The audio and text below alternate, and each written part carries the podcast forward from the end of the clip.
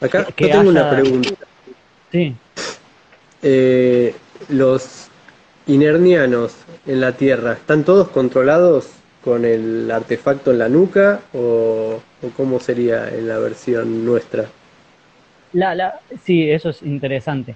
Eh, la, la, forma de control es la alienación.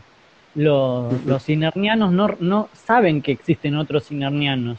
Saben, digamos, no hay conciencia, al menos por ejemplo en Incar, este, de la existencia de otros inernianos. Entonces, cuando él, después de esta revelación que obtiene a través del ojo de Urbator, em, él, él, sabe de algún modo eh, que hay otros igual a él.